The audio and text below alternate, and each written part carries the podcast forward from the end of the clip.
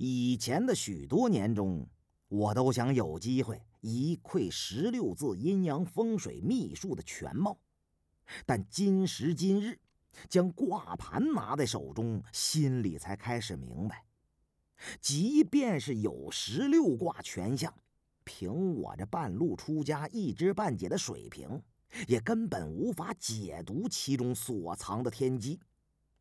以前可能是对自己的本事高估了，现在眼睁睁知道虚实卦盘显示镇上镇下的卦象，可在繁复磅礴的太乙基数面前，却完全不知从何处着手，只好对筛瑞阳摇头叹息，看来还得另想办法。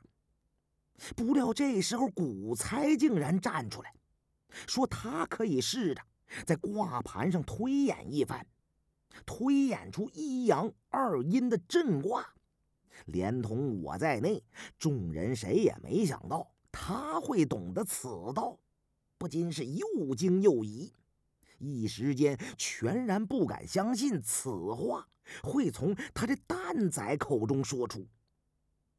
过了片刻，众人才逐渐的回过神来。明叔对古猜说：“蛋仔，你怎么会知道先天卦术？现在大伙的生死性命全寄于此，可不是作耍寻开心的时候。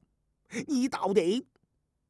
不等明叔说完，胖子就说了：“哎呀，术业有专攻，扯高又掰卦，咱还得看老胡的本事。”他们家祖上就是吃这碗饭的，而且真理向来是掌握在少数人的手里，并不是随便有个脑袋的人就能明白的。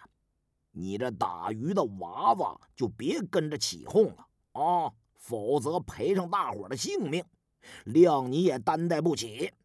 你知道胖爷这条命值多少钱一斤吗？古猜被明叔和胖子这么一说。更显得发懵了，本就不多的信心也都没了，支支吾吾的，连话也说不清楚了。